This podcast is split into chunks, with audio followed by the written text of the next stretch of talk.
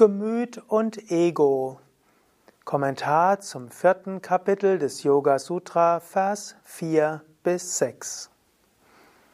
Wie hängt Gemüt und Ego zusammen? Und wie kannst du Gemüt und Ego transzendieren?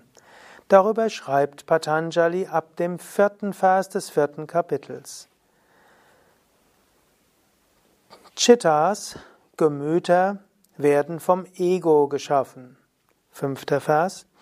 Obwohl die Erscheinungsformen der vielen Chittas variieren, werden sie von einem gelenkt.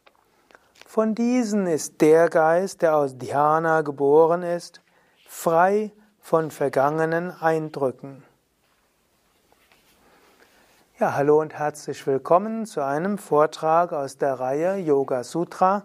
Mein Name Sukadev von www yoga-vidya.de. Diese Verse sind Verse, die ganz unterschiedlich kommentiert werden und ich habe auch dazu einen mehrseitigen Kommentar geschrieben in meinem Buch Die Yoga-Weisheit des Patanjali für Menschen von heute. Zunächst einmal Chitta, das ist das Gemüt, ist geschaffen vom Ego. Also durch das Ego, die Identifikation entsteht Chitta.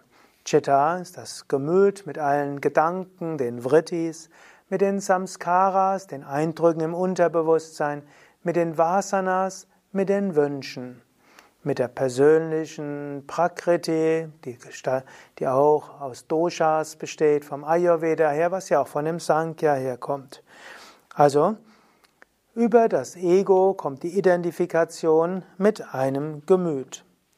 Und jetzt gibt es die verschiedensten Chittas, die verschiedenen Gemüter. Aber hinter den verschiedensten Gemütern gibt es das eine Purusha, das eine Bewusstsein. Es mag also sein, du hörst mir gerade zu, Nanda, der Kameramann, nimmt hier alles auf und Nanda schneidet es auch später. Jemand anders wird es ins Internet setzen und vielleicht noch jemand wird es dann beschriften und jemand anders wird es dir empfehlen. So viele sind daran beteiligt, jeder mit seinem eigenen Chitta und jeder mit seiner eigenen Identifikation. Aber das Bewusstsein hinter allem ist das Gleiche. Es gibt nur ein einziges Bewusstsein. Auch im Deutschen gibt es ja nicht Bewusstsein, ne? es gibt nur Bewusstsein. So wie es auch heißt, Ayam Atma Brahman. Dieses Selbst ist eins mit Brahman. Brahman entspricht Purusha und Atman ist das Selbst. Auch Patanjali spricht ja an mancher Stelle von Atman vom Selbst. Es gibt also nur ein unendliches Selbst, ein Purusha. Und dieses manifestiert sich durch so viele verschiedene Chittas. Und dann sagt er noch, von denen, denen ist der Geist, der aus Dhyana geboren ist, frei von vergangenen Eindrücken. Wenn du also in tiefe Meditation gehst, dann kannst du dich lösen von vergangenen Eindrücken. Die meisten Menschen interpretieren die Welt ständig sehr subjektiv, ständig ja, Reizreaktionsketten von ihren eigenen Erfahrungen aus und so weiter. Menschen projizieren das, was sie selbst erfahren haben, auf andere. Menschen projizieren ihre eigenen Wertvorstellungen auf andere. Das gilt es zu überwinden. Wenn du in tiefe Meditation gehst, kannst du vorurteilsfreier die Dinge sehen und anschauen. Patanjali hatte ja schon mehrmals im dritten Kapitel von Samyama gesprochen. Volle Aufmerksamkeit, ohne Nachdenken, ohne Überlegen, ohne zu reagieren, ohne zu beurteilen. Und so auch, wenn dein Geist regelmäßig in Dhyana, in Meditation trainiert wird, dann bist du weniger subjektiv und du kannst eher das sehen, was tatsächlich ist. Ja, das ist die meiner Ansicht nach wichtigste Interpretation dieser drei Verse.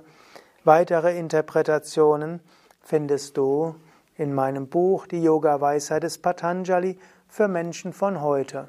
Mein Name Sukadev, hinter der Kamera Nanda. Wir sind von www.yoga-vidya.de vidyas-vidyas.de.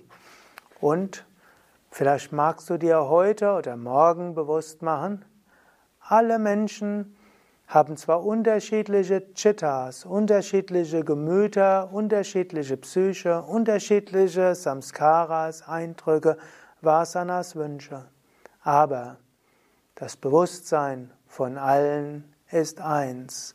Du existierst nicht als Bewusstsein nur in diesem Körper und Psyche, du existierst als Bewusstsein hinter jedem Körper und jeder Psyche. Letztlich sind wir alle eins.